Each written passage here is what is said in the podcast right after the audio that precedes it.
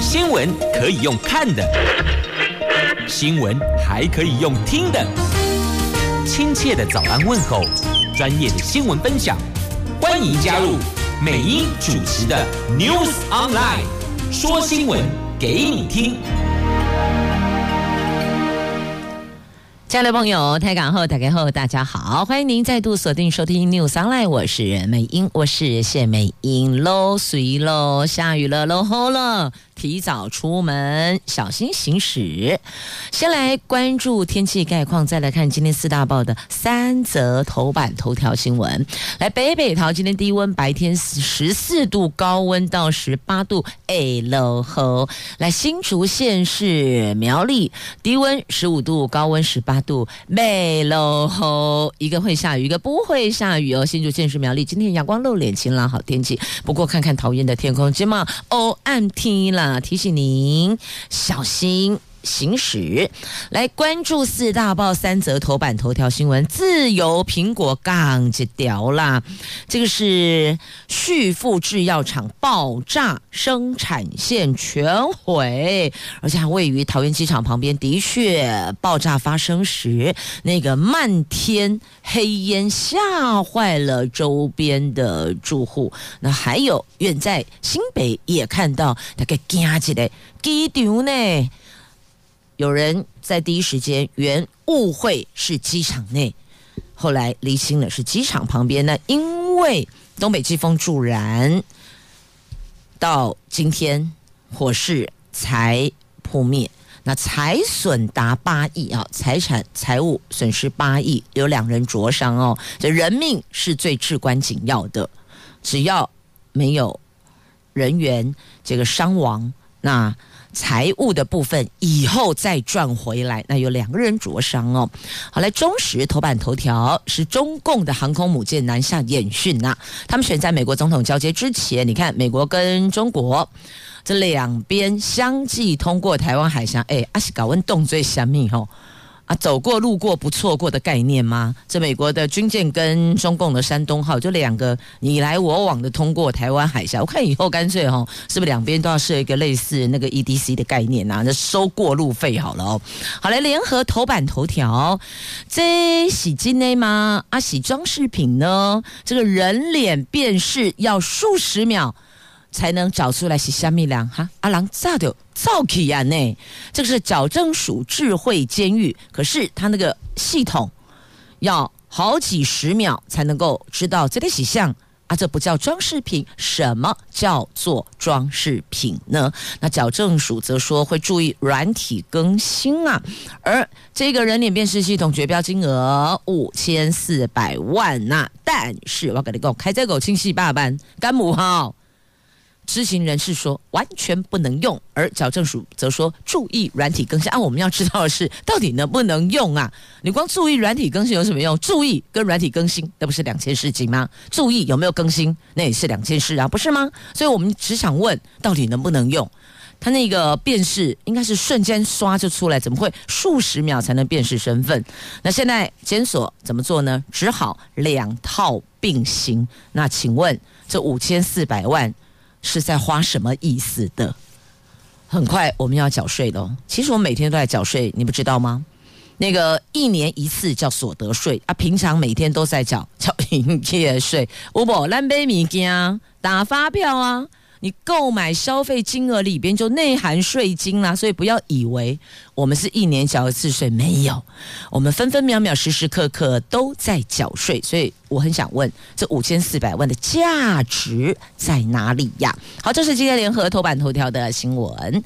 来，我们先关注今天两大报头版头都聚焦，而且哦，在今天的联合报头版也有报道，中时放在内页的，等于说今天四大报都超级聚焦的这一则，桃园机场旁的旭富制药厂爆炸。案，这旭富制药是世界上第二大的羟氯喹宁原料厂，诶，而现在生产线全毁，损失很大。还延烧了五家公司呢。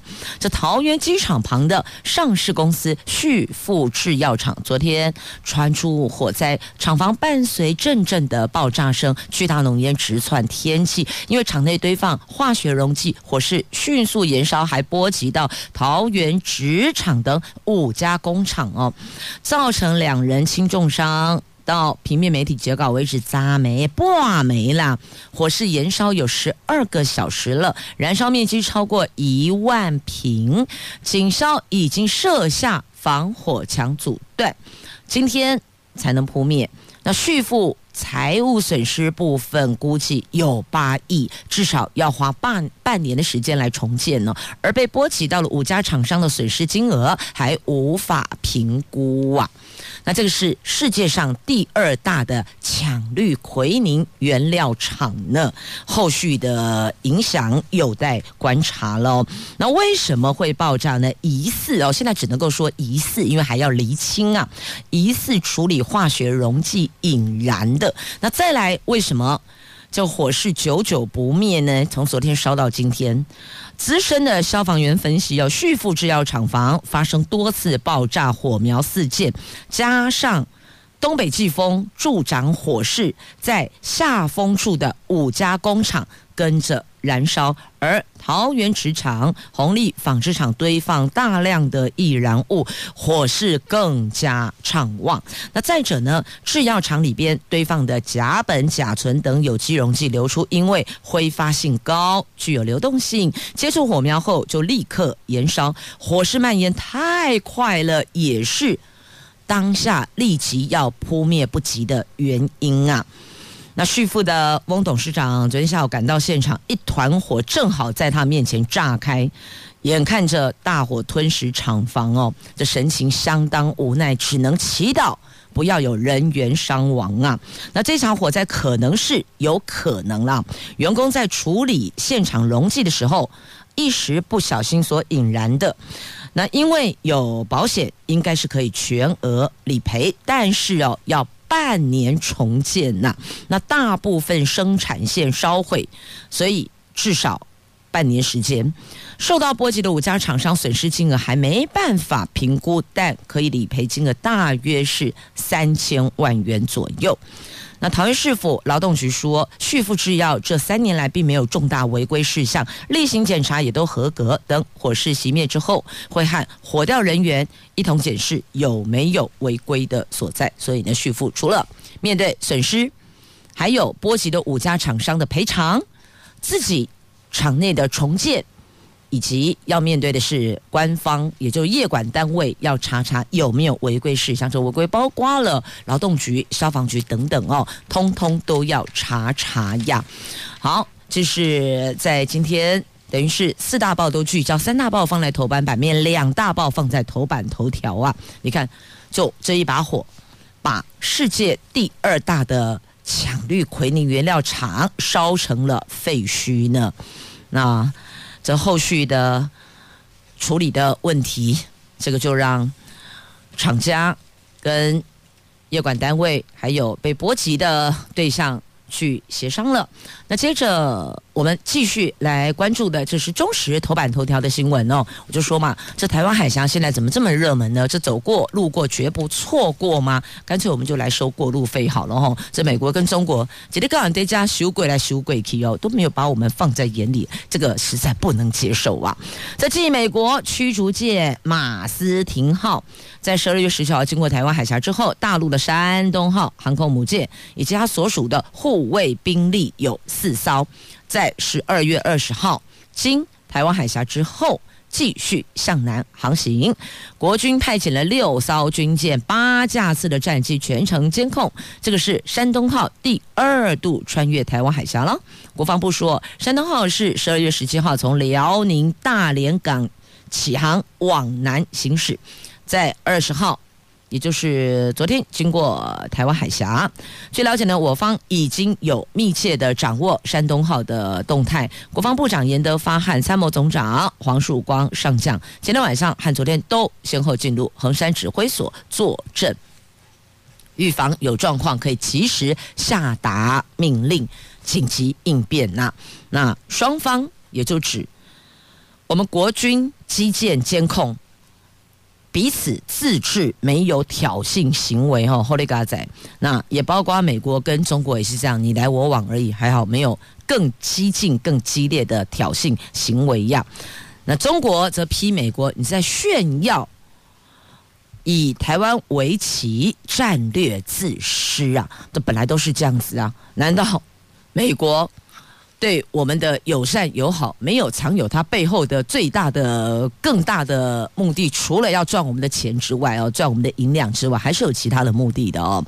那只能够说，侯雷嘎在二加一，就中国、美国加上我们，大伙儿都算是挺自制的，没有任何一方有挑衅的行为。只要有任何一方行为比较敏感，举措比较敏感，那可能就擦枪走火了哦。但我们的。部长还有总长都全程坐镇哦，那也让国人朋友了解，同时重点是请大家安心啦。那中国美国较劲，那现在蔡政府加码军购操兵，那到底加码军购，我们买的东西除了防御性的之外，攻击性的有多少哦？防御能挡多久？那攻击能伤多远？这个可能也是我们要盘算的。可是现在好像都是美国开单子，我们就照单全收呢。继续，我们前进联合报的头版头条的新闻是有关人脸辨识，在矫正署的智慧监狱里边，人脸辨识系统沦为装饰品。为什么要数十秒才能辨识身份？那这个智慧监狱装这一套系统要做什么？就用来监控受刑人啦，怕他们在里边打架啦，或是有一些其他的状况，那系统会及时通知寓所人员赶紧处理。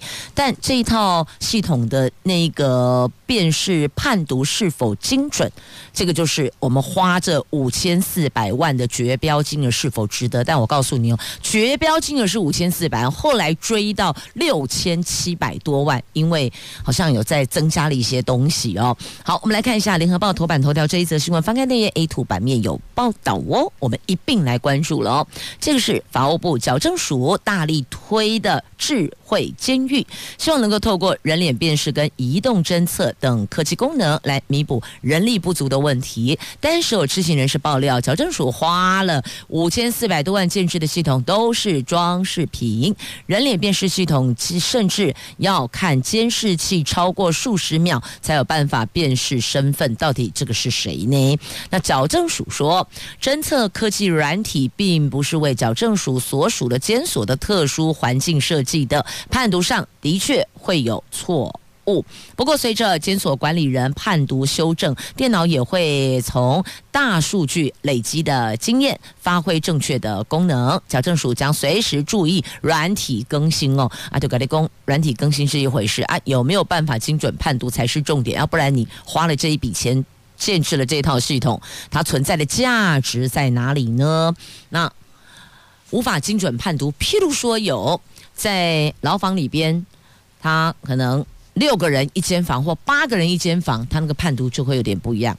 那人跟人之间，他的距离互动，还包括有可能某一位受刑人他的动作比较大，也许他在拿毛巾的时候就说往后一甩，那也许系统就会判读说哦打架，那实际上并没有，我只是把毛巾甩到背后而已啊。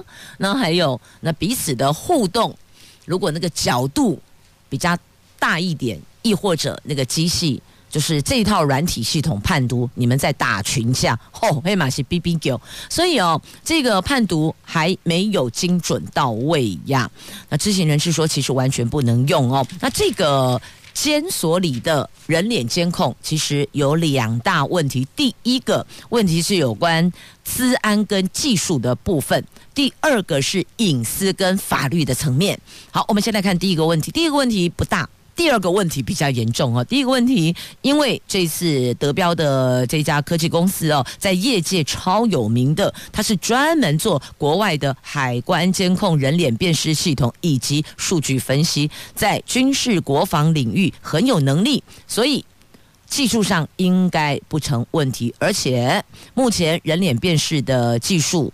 趋于成熟，跟以前比起来，起码好看怎样？那国外号称辨识度最高达到百分之九十九点多，所以要清楚的辨识，这个是张三，那个是李四，那个是王老五，是 OK 的，没有问题的。那第二个问题比较严重，是隐私权和法律是否允许？就我国的法律是否允许？那人脸辨识技术能不能来？监控受刑人要做到智慧监狱，必须要于法有据。毕竟受刑人他还是有个人的隐私的，他的面容、五官、样貌的这些生物上特征是属于个人隐私范畴，不能预设受刑人他放弃了个人隐私哦。所以这个层面的问题比较严重，隐私跟法律的问题哦，像你看。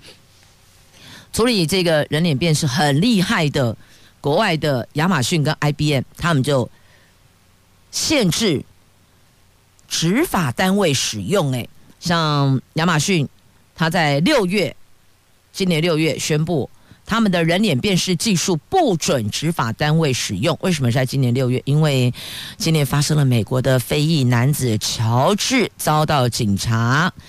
跪压致死的事件，所以他们立刻宣布不准执法单位用。而另外一家 IBM，他也宣布要退出人脸辨识领域，不再研发，也不再贩售，也不使用相关的技术，因为这个议题牵涉到人权。国外是超级重视人权的，不是只有技术问题这么简单呐。那像欧盟今年公布了 AI。白皮书提到，AI 科技应用在人脸辨识上属于高道德风险的范畴，除非是有特别的原因才能使用，或者是必须要受到管制。所以你看，这个是国外对人脸辨识这一块，要有公司明明知道这一块商机很大，哎，让探就这几年啦，但还是主动宣布放弃，也退出这块领域，因为牵涉到人权，他们是把人权摆第一耶。踩到了隐私红线哦，好，那再把焦点拉回我们国内来看一下。你知道我们这一套系统哦，在全国的总共有十一处的监所来建制哦。那怎么验收了？你知道吗？很妙，真的太妙。我想问一下哦，所有的听众朋友，如果您在工作职场上，您负责的是验收或采购，请问有这样的验收吗？我是不懂啦，但听起来感觉好像怪怪的哦。这验收只有。厂商到场，然后呢，南部监所的验收怎么做的？你知道吗？不是到他们监所里边，针对他们的那一套系统在那里验收。不是呢，把南部的人叫上来，北部的监所验收了。验收时候，啊、厂商到场，只有厂商到场，就这样子啊。然后他们是用抽验的方式哦，十一处建制场域当中，最后验收只有实地验收的哦，只有。高雄监狱、桃园少年抚育院、台北监狱这三个地方，然后总共发现十九项的缺失。那隔年一月，而且是二零一八年十一月十七号首次验收了，啊，起码二零二零年冷年啊哈。好，那么在隔年二零一九年一月，就去年一月十四号再度验收才符合标准，而契约金额则由原来的五千四百八十五万。增加为六千七百八十七万，对吧？我没记错这个数字，它有增加哦，有再追加了。那厂商是在去年二零一九年四月二十四号完成了成果报告，还有教育训练，系统正式上路。不过上路之后才发现，啊，好像是新旧系统整合上有缺失呢，导致无法发挥功能。那当初成果验收有监所只验收部分功能，那甚至有南部。监所的验收是请监所人员北上到矫正署内去操作验收，是这样子。我不知道验收可以这样子做吗？还是其实本来就可以这样做？不清楚了。但听起来外行人我们听起来觉得有点怪怪的了啊。那虽然大家抱怨没有再用这套系统，但最后验收还是过了。追啊，追加金额也是加啦。那没有用啊，追加然后验收过了，我才看不懂这到底在干什么哦。好，这个是。这套系统叫智慧监狱哦，在联合报头版头条翻开那页 A2 版面也有报道，九力来了解，因为花的都是我们的钱呐、记得我们时时刻刻分分秒秒都在缴税，只要你有购物有开发票，那个当中的税金也是消费者要去负担。你以为制造厂商会自行吸收吗？没有啦，都嘛是转嫁进来售价里边，所以我们一直在缴税。当然知道也要追，我们也全力过问，钱花在哪里？有没有花在刀口上啊？好，这联合头版头条的新闻头版版面先讲到监狱哦，马上连接这一则，来看一下中时 A two 焦点版面所报道的哦，南韩在疫情的部分，连监狱也沦陷了。前总统李明博服刑的监狱爆出群聚感染假恐怖，而南韩连续五天每天一千人确诊，好恐怖！美国疫情大爆发，单日确诊破四十万，就刚啦，一天一天确诊人数破四十万，假恐怖呢！而且传出现在病毒变种，传染力多百分之七十七十八。英国因此再度封城啊啊！到底这怎么回事呢？OK，立功还要再连接回这则新闻，再连接回中时头版下方，在自由时报，我记得头版今天也有报道这一则新闻，我们就一起来关注了啊！好，快速关注一下，这是首首起的全国第一、全世界第一起的全球第一起的航空器群聚，有一名女机师遭到同事感染，因为。那一名染疫的纽西兰籍机师没有戴口罩，那同机舱的日本籍的机师也中标加恐怖呢，在波音机的飞机机舱内，那密闭的都在这里边呢。他们说现在要检讨加强机组人员防疫管制。这我国爆发第一起的航空器群聚事件，昨天新增两例机师确诊，都是十二月十九号。第七百六十例确诊同事，其中编号第七百六十五例是最可疑的感染源。好，今晚别安诺嘞，这里机舱内，那我们除了加强机组人员的防疫，还能做什么呢？也请所有搭飞机的朋友，口罩真的要戴好。那如果可以的话，防护衣穿得到，或是买得到，或是申请得到，也记得要。全程防护做好，有人真的想方设法自行又购买了防护衣在机上，如果感觉到异样，好像有被感染或是怎么样，亦或者如何，可能就可以再替换，大概类似是这样子哦。我们自己也得要盯紧一点呐。来，继续我们来关注《自由时报》头版版面的这两则新闻。来，先关注台湾国造前舰的部署。这 CNN 说，我们可以挡。共军数十年威胁啊！这我国国造前舰原型舰上个月二十四号正式动工，总共将建造八艘，第一艘预计二零二五年可以出海测试哦。那美国 CNN 他们在十二月二十号以台湾规划中的前舰舰队。渴望阻止中国潜在入侵威胁几十年，以这个为题发表了专文，指国造潜舰采用噪音比较低的柴电系统，并有望部署 MK 四十八重型鱼雷，加上国军本身拥有的多种反舰飞弹、水雷、小型舰艇等等，有望。抵挡中国登陆战或是海洋封锁行动呢？哦，这听起来，如果真的是这样的话，那表示我们投注在这一块就有价值喽。那英国智库皇家联合研究所海上军力研究员说，台湾拥有多种反舰飞弹、水雷跟小型潜舰。可以在共军登陆前就有削弱他们兵力的功能，所以他认为哦，中国目前两栖舰艇数量有限，前舰使台湾拥有更多进攻的手段呐。所以你看，这靠山山倒，靠人人倒，靠自己最好哈。那赶快我们来国造前舰，不过这一块要投注的资金成本是非常高的。好，再来关注在自由时报头版版面还有这一则新闻呢，是有关。南回铁路电气化，这南回铁路电气化通车了。这个通车有两个面向要关注，一个是要看台湾在这一块的铁路建制哦的进步，另外一块呢看的是政治解读哦。这苏院长、蔡总统两个人同台互动很冷淡，你看媒体总是看到大家。关心的另一面，大家关心的是说啊，一摇这类票不会五波啊，这么厉害，这么威，那我们票会不会更难买？民众担心的是这个，然后再来就是它这个速度。节省的时间，再来就安全性，还有再来就是有没有闻到那个臭臭的柴油味？没啦。所以你看，民众关注的跟媒体看的就是有一点点不太一样。媒体看的是，哦，这两个人你看看，零几几啦，那又怎么样？事情做好就好啦。谁知道他们前一秒发生什么事情，对不对？但重点是，该建置给国人方便通行的。这些轨道运输建设，你做好这点后嘛，安全就好了嘛，是吧？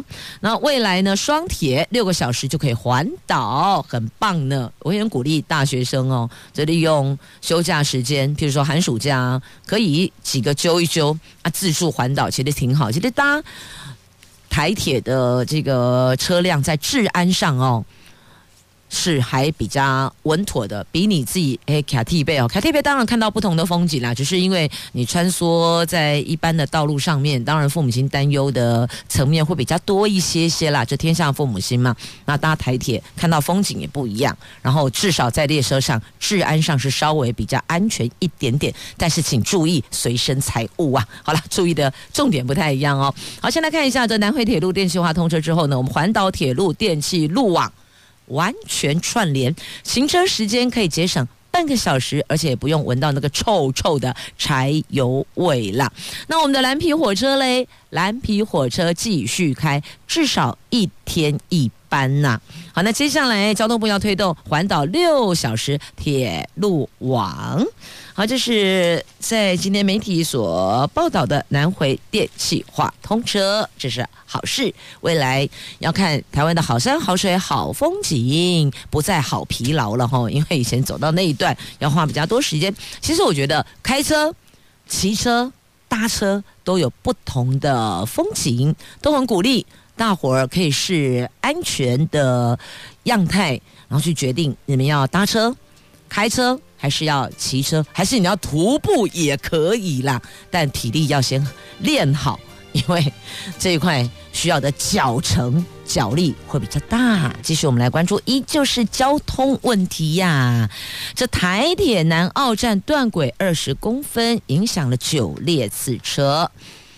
台铁南澳站道岔。昨天上午发生了钢轨断裂，南澳到汉本间一度南下跟北上列车只能够以西线单线行车，稍后才恢复了双线通行。那台铁也证实了该处钢轨发生断裂，长度二十公分，紧急抢修，先以鱼尾板固定，再利用夜间封锁时间进行抽换基本轨作业呀。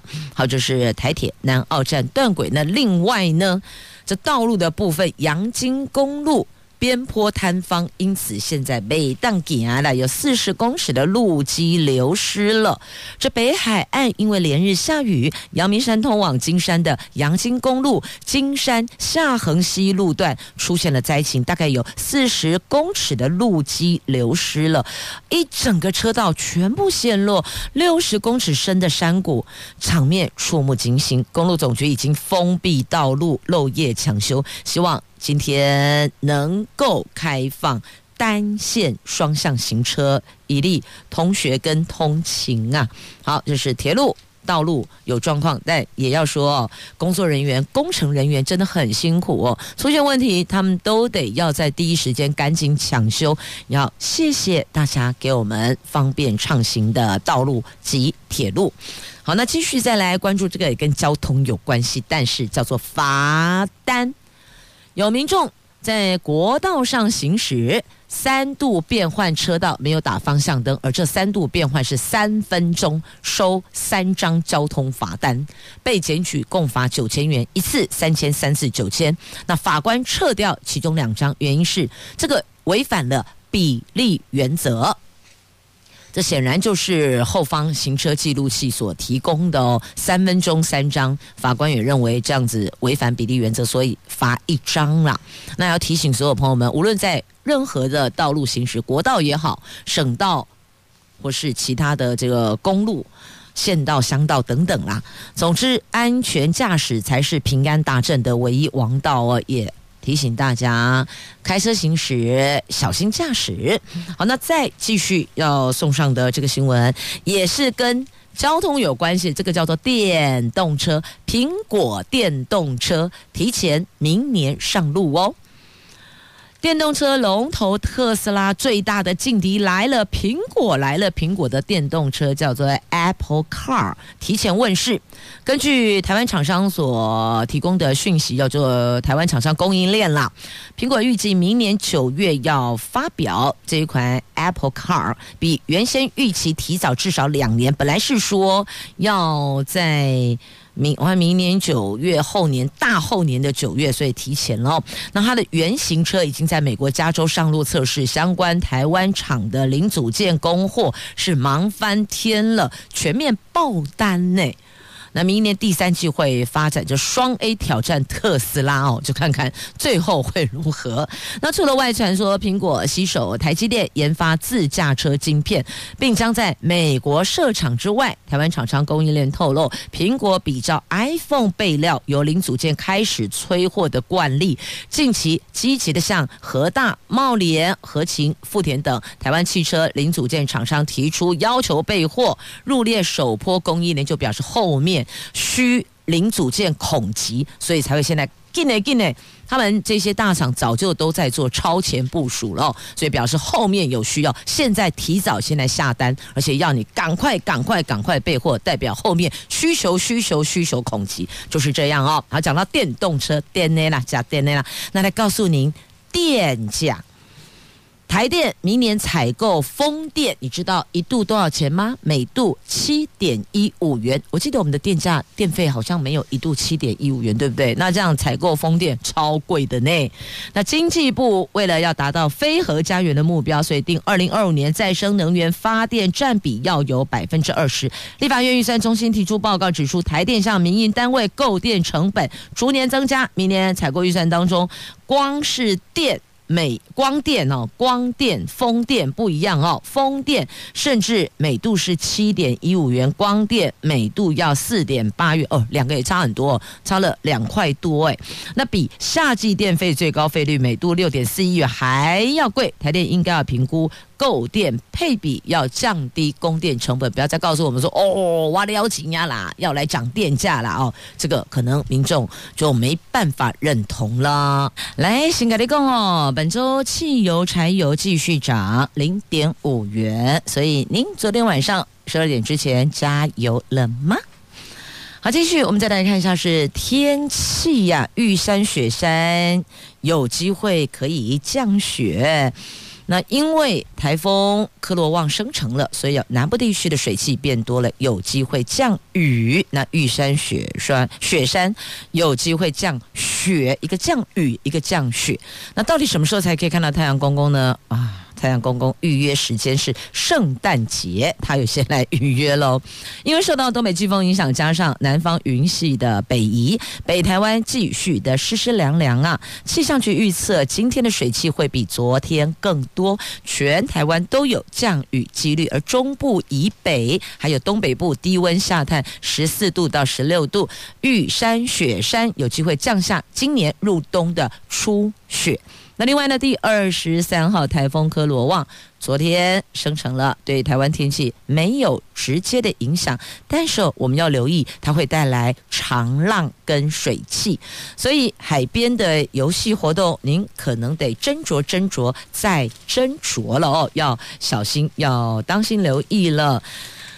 再来讲到预约圣诞节，太阳公公才来露脸，对吧？我们呢先来关注一下跟圣诞有关的这个活动哦。宜兰首办点灯迎圣诞，要进行登车游行活动呢。它还有那个雪人造型的装置艺术啊，小朋友说好卡哇伊呢，好喜欢哦。这岁末点灯迎圣诞，我们这儿都是明年的元宵节，对吧？但宜兰今年走的是圣诞灯节。昨天在县府。启动在议会啦，议会的广场哦，启动点亮宜兰迎圣诞的点灯仪式。那这个圣诞灯饰会延续到明年二月二十八号，包括了宜兰的罗东地区、员山，还有宜兰市，也将在十二月二十四号、二十五号进行圣诞灯车的游行。二十六号在宜兰运动公园举办圣诞晚会，邀大家一起到宜兰来过圣诞灯节呢，好，这是宜兰首办灯车游行。以前我们都是那个元宵节才会有类似的灯会活动，对吧？那大部分其实很多都是定点装置、定点灯箱，或是我们的灯会的这些各式造型的灯饰品。对吧？那但依然要走的是移动式的，因为有灯车游行了。或许您在接下来的二十五号是礼拜五嘛？哦，五六，他是安排在礼拜六的时候会有圣诞晚会。也许您也可以来这看看，讲讲，感染一下圣诞节的气氛呢。谢谢朋友们收听今天的节目，我是美英，我是谢美英，祝福你有愉快而美好的一天。我们明天上午空中再会喽，拜拜。